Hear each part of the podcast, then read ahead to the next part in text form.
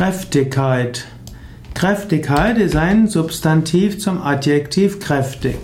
Kräftig heißt stark, heißt kraftvoll, also voller Körperkraft. Man kann die Kräftigkeit eines Menschen bewundern. Kräftig heißt auch gut entwickelt und so kann man zum Beispiel sagen, dass man, dass ein Baum kräftige Zweige hat.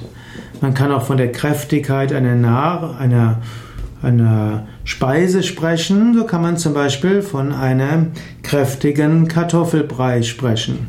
Und es gibt auch die Kräftigkeit der Sprache, was dann oft als derbe und grobe Ausdrücke bezeichnet werden. Man kann auch alles, was groß ist, als kräftig bezeichnen. So kann man von der Kräftigkeit von Hunger und Durst sprechen oder auch die Kräftigkeit der Farben bewundern.